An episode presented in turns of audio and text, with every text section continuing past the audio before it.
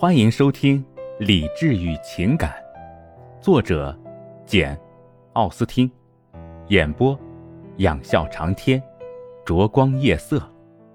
第二十九章，艾莉诺不由得羞得满脸通红，露西咬咬嘴唇，愤怒地瞪着她姐姐。两人沉默了一阵，露西首先打破了沉默。虽然玛丽安弹起了一支极其优美的协奏曲，给他们提供了有效的掩护，但她说话的声音还是压得很低。我想坦率地告诉你，我最近想到了一个切实可行的好办法。的确，我有责任让你知道这个秘密，因为事情与你有关。你常见到爱德华，一定知道他最喜欢当牧师。我的想法是这样的。他尽快的接受圣职，然后希望你能出自对他的友情和对我的关心，利用你的影响劝说你哥哥把诺兰的牧师职位赐给他。我听说这是个很不错的职务，而且现在的牧师也活不多久了，这样就可以保证我们先结婚，剩下的事情再听天由命吧。”艾莉诺答道。我一向乐于表示我对费拉斯先生的敬意和友情，不过，难道你不觉得我在这种场合插一手完全大可不必吗？他是约翰达什伍德夫人的弟弟，就凭这一点，她丈夫也会提拔他的。可是，约翰达什伍德夫人并不同意爱德华去当牧师。这样的话，我觉得我去说更是无济于事。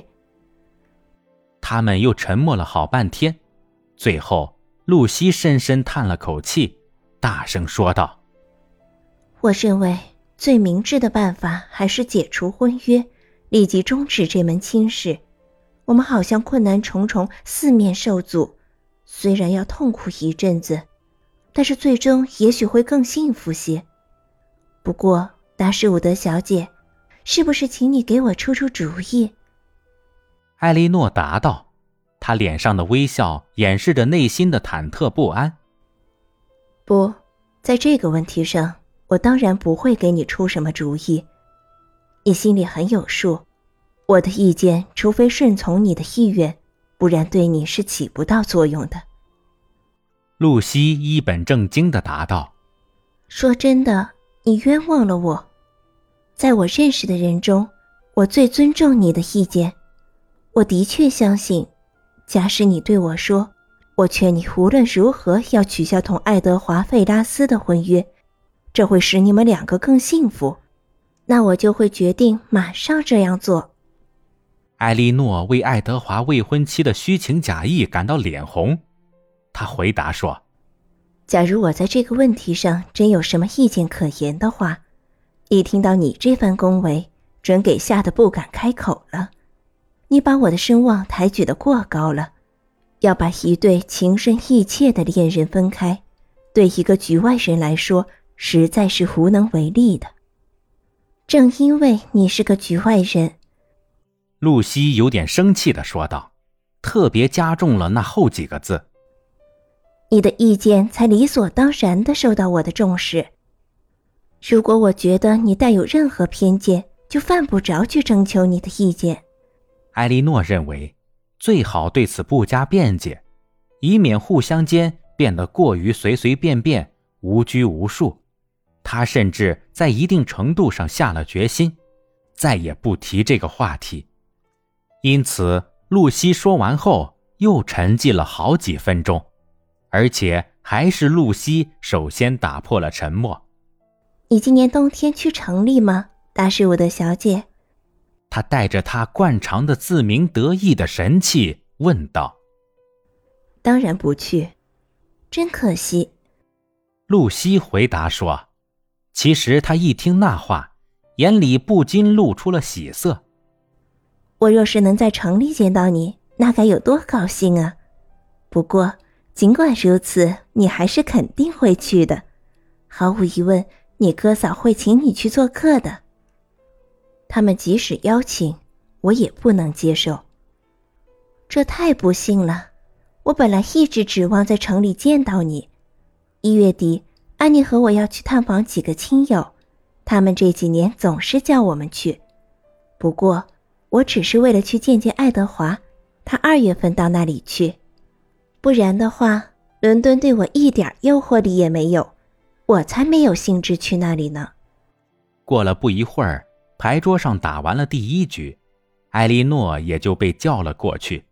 于是，两位小姐的秘密交谈便告结束。不过，结束的并不勉强，因为双方没有说上什么投机话，可以减少他们互相之间的厌恶之情。艾莉诺在牌桌前坐定，忧伤的判定：爱德华不仅不喜欢他这位未婚妻，而且他即使同她结了婚，也不会感到多么幸福。只有他艾莉诺的真挚爱情。才能给他婚后带来幸福，因为只是凭着自私自利这一点，才能使得一个女人保持同男方的婚约，而这个女人似乎完全意识到男方已经厌倦这种婚约。从此以后，艾莉诺再也没有重新提起这个话题，露西却很少错过旧话重提的机会，特别是当她收到爱德华的来信时。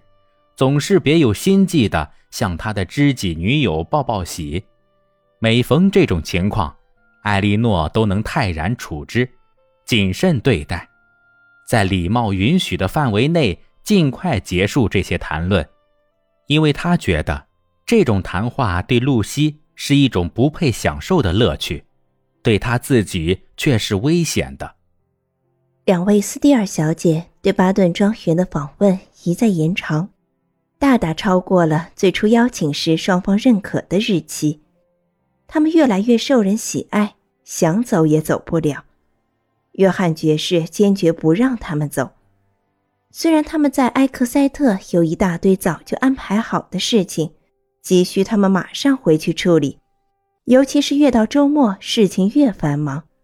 但他们还是被说服在巴顿庄园待了近两个月。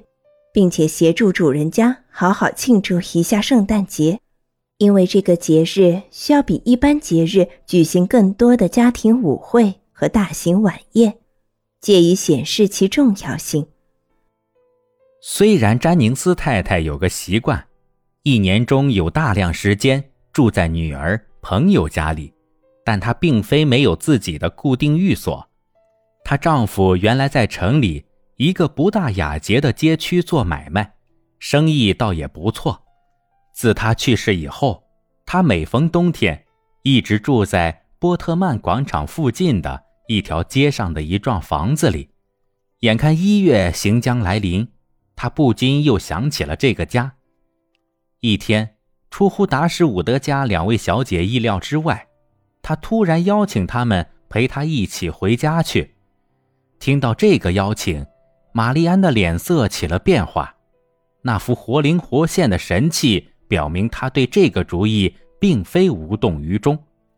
艾莉诺没有注意到妹妹的表情变化，便即刻代表两人断然谢绝了。他满以为他说出了他们两人的共同心愿。他提出的理由是，他们绝不能在那个时候离开自己的母亲。詹宁斯太太受到拒绝后，不禁吃了一惊，当即把刚才的邀请重复说了一遍。哦，天哪！你们的母亲肯定会让你们去的，我恳请你们陪我一趟。我可是打定了主意，别以为你们会给我带来什么不便，因为我不会为你们而给自己增添任何麻烦。我只需要打发贝提乘公共马车先回去，我想这点钱我还是出得起的。这样我们三个人就可以舒舒服服地乘着我的马车走。